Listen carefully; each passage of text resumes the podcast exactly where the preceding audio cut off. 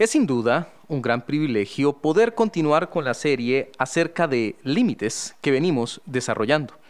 Esta será nuestra cuarta lección, en la que veremos cómo hacer para establecer límites. No obstante, será necesario hacer una pequeña parte de repaso de lo que fue nuestra última lección. Esto con el fin de no perder el hilo de lo que hemos venido tratando. La semana anterior hablamos acerca de límites en el marco de un cambio de corazón. Un cambio que, según dijimos, debe ser de adentro hacia afuera. Lo primero que tocamos es que nadie cambia a menos que se vea necesitado de hacerlo. En otras palabras, el cambio no puede ser forzado. Debe haber una necesidad y un deseo por llevarlo a cabo en la persona que lo requiere. Dos porciones bíblicas nos ayudaron a comprender mejor este punto. Una de ellas fue Juan 7:37. Dice así, en el último y gran día de la fiesta, Jesús se puso en pie y alzó la voz, diciendo, Si alguno tiene sed, venga a mí y beba. Esta porción nos deja claro que Dios invita a las personas para obtener un cambio de vida. También que la necesidad está representada metafóricamente por medio de la sed. Tan solo los sedientos van a ir en busca de la fuente de agua viva. Esa es una forma de decir que tan solo los necesitados van a ir en busca de Jesús. La segunda porción que vimos fue Mateo 11, 28. Venid a mí, todos los que estáis trabajados y cargados, y yo os haré descansar. Nuevamente, el énfasis está colocado en el hecho que se trata de una invitación que será atendida solo por cualquiera que se vea a sí mismo trabajado y cargado. Únicamente cambia el que se vea necesitado de hacerlo. Hay que ser humilde y ponerse en posición de cambio. Eso es lo que estamos tratando de decir. Otro asunto que estuvimos revisando la semana anterior fue que nadie cambia a menos que sepa cómo hacerlo. La ignorancia puede llegar a convertirse en el principal obstáculo para el cambio. Por eso Dios nos dejó su palabra, para que no haya confusión y podamos tener el conocimiento acerca de cómo cambiar. Es nuestra responsabilidad conocer lo que Dios espera de nosotros y acudir a Él. Dejar de vivir en ignorancia. Lo último que vimos fue que nadie cambia a menos que decida hacerlo. Y este fue el punto más importante, porque evidenció que el cambio de corazón es posible lo único que se requiere es decidirse a creerle a Dios. Él es quien dice en Romanos 19 de la siguiente manera, que si confesares con tu boca que Jesús es el Señor y creyeres en tu corazón que Dios le levantó de los muertos, serás salvo. En esa decisión fue justamente donde quedamos, animándole a tener ese cambio de vida y yo espero que para esta lección ya usted sea parte de los hijos de Dios, parte de todos aquellos que acudimos a Jesús para ser cambiados. Con ese requisito ya cubierto, empezaremos la lección de hoy, hablando acerca de los fundamentos en el establecimiento de límites. Hay diversas formas en las que podríamos explicar la naturaleza de un límite, pero en esta lección lo haremos en virtud de su función. Diremos entonces que un límite sirve para separar lo malo de lo bueno. Pero también el límite sirve para alarmar cuando se está cercano a pasar de un lado a otro. En el caso anterior, a pasar de lo malo a lo bueno o de lo bueno a lo malo. También sirve para asegurar en cuanto a que uno está haciendo lo que es correcto. Por ejemplo, cuando se ejerce disciplina con un hijo o con una hija, Puede que en el momento nos conmueva una sensación de tristeza y de dolor. Pero al saber que estamos actuando dentro de un límite establecido por Dios en su palabra, podemos obtener seguridad. Un límite también sirve para definir, en este caso, definir el tipo de vida que se va a llevar adelante. Entonces, resumiendo, un límite sirve para separar, para alarmar, para asegurar y para definir. Ahora, viene la pregunta, ¿cómo hacer para colocar un límite y que éste sea exitoso?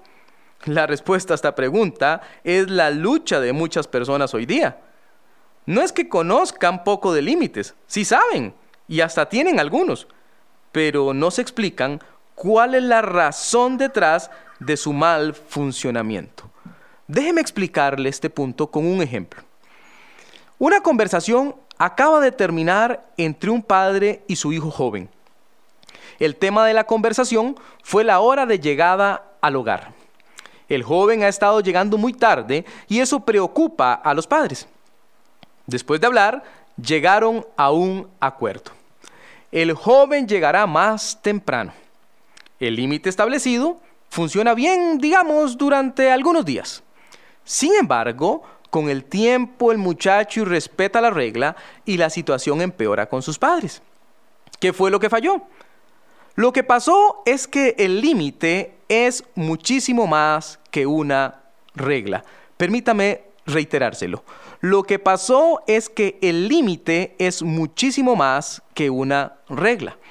Para aprenderlo mejor, diremos que el límite forma parte de una estructura más grande, que para efectos pedagógicos la denominaremos la metodología de las tres P de la enseñanza. Esto es precepto, principio y persona. Vamos a ir desmenuzando esto para entenderlo mejor. Cuando hablamos de precepto, nos referimos al mandato, la orden, el mandamiento. Este debe provenir no de mi propia razón ni de mis propias opiniones, debe provenir de la Biblia. Razón por la cual todo el que esté verdaderamente interesado en límites debe convertirse en un estudioso y practicante de la palabra de Dios. La máxima dada a Josué tiene también vigencia para nosotros. Escuche cómo lo dice Josué 1.8. Nunca se apartará de tu boca este libro de la ley, sino que de día y de noche meditarás en él, para que guardes y hagas conforme a todo lo que está en él escrito, porque entonces, óigalo bien, y solo entonces harás prosperar tu camino y todo te saldrá bien. Son muchas las ocasiones en que erramos la meta de un límite porque no conocemos la palabra de Dios. Pero cuando vamos a ella y aprendemos de ella, tenemos la materia prima, la base donde se puede colocar un límite. Es tan preponderante este asunto que Dios encomendó la enseñanza de la Biblia ante todo, y fíjese bien, en el ambiente familiar. ¿Cómo lo sabemos? Observe cómo lo referencia Deuteronomio 6, 6 al 7. Y estas palabras, entendamos la palabra del Señor, que yo te mando hoy, estarán sobre tu corazón. Escuche qué había que hacer con ellas. Y las repetirás a tus hijos, y hablarás de ellas estando en tu casa, y andando por el camino, y al acostarte, y cuando te levantes. Según esta porción, la Biblia debe ser compartida siempre, cuando se camina, cuando se está en la casa, cuando llegó la hora de dormir, cuando llegó la hora de levantarse. Hay una gran lección aquí para nosotros. Para que haya límites fuertes, debe haber conocimiento bíblico. Entonces, antes de colocar un límite, debo preguntarme si corresponde a lo que la Biblia dice. Debo hacerlo como la Biblia lo indica. Segundo, después del precepto está el principio, que es una norma superior, más general, que engloba más asuntos en la vida. Es, por decirlo de una manera más o menos sencilla, la razón por la que existen los preceptos. Procedo a explicarme mejor. Suponga que hay un precepto que dice, no robarás. Él pertenece a un principio superior que dicta que uno tiene que ser honesto.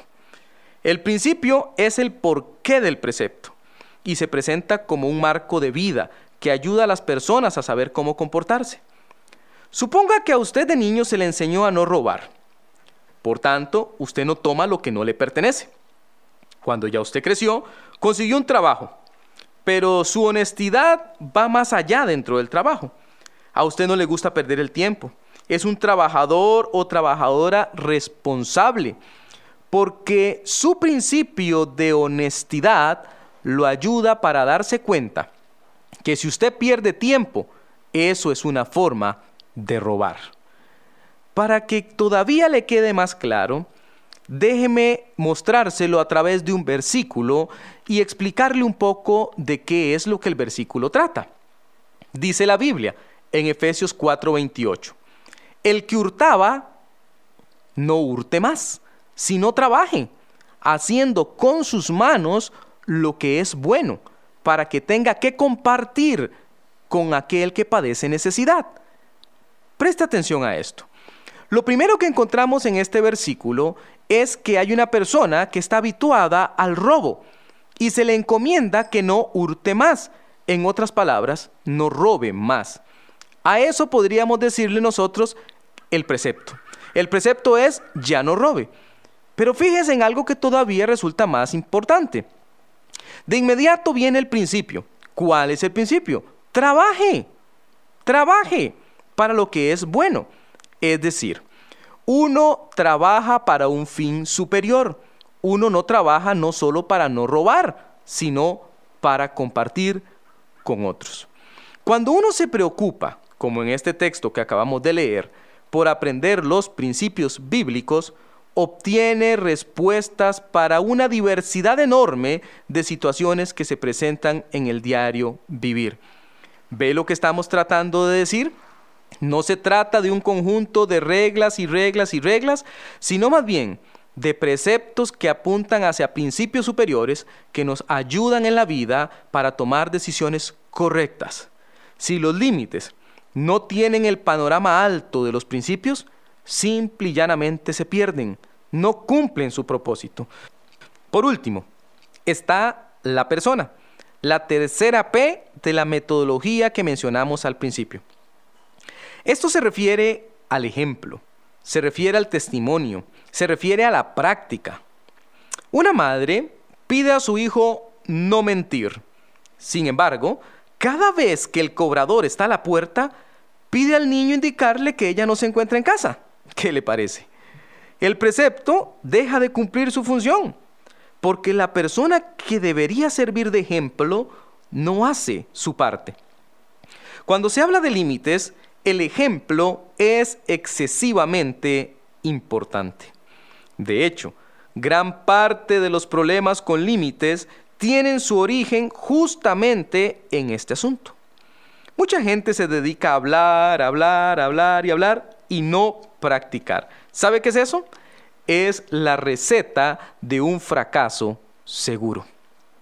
En lugar de eso, deberíamos más bien seguir el ejemplo marcado en la palabra de Dios, en este caso particular en 1 de Corintios 11:1, donde Pablo lanza algo que es un verdadero reto. Dice así la Sagrada Escritura: Sed imitadores de mí, así como yo de Cristo. Tenemos que dedicarnos a imitar lo que el Señor Jesucristo dice que hay que hacer y luego invitar a aquellos que están a nuestro alrededor a que a su vez nos imiten a nosotros. ¿Cuánta importancia hay en este aspecto del testimonio y muchísimo más hablándolo desde el punto de vista de la familia, donde papá y mamá deben ser simple y sencillamente ejemplares? De la misma forma en que Cristo es la persona que da sustento a los preceptos y principios, nosotros debemos ser personas que ejemplifiquemos bien a otros lo que Dios quiere hacer con esos preceptos y principios. Enseñemos entonces límites. Enseñémoslo por precepto, enseñémoslo por principio y enseñémoslo por persona. ¿En qué áreas hemos de hacerlo? Bueno, de eso será justamente lo que estaremos hablando la próxima semana.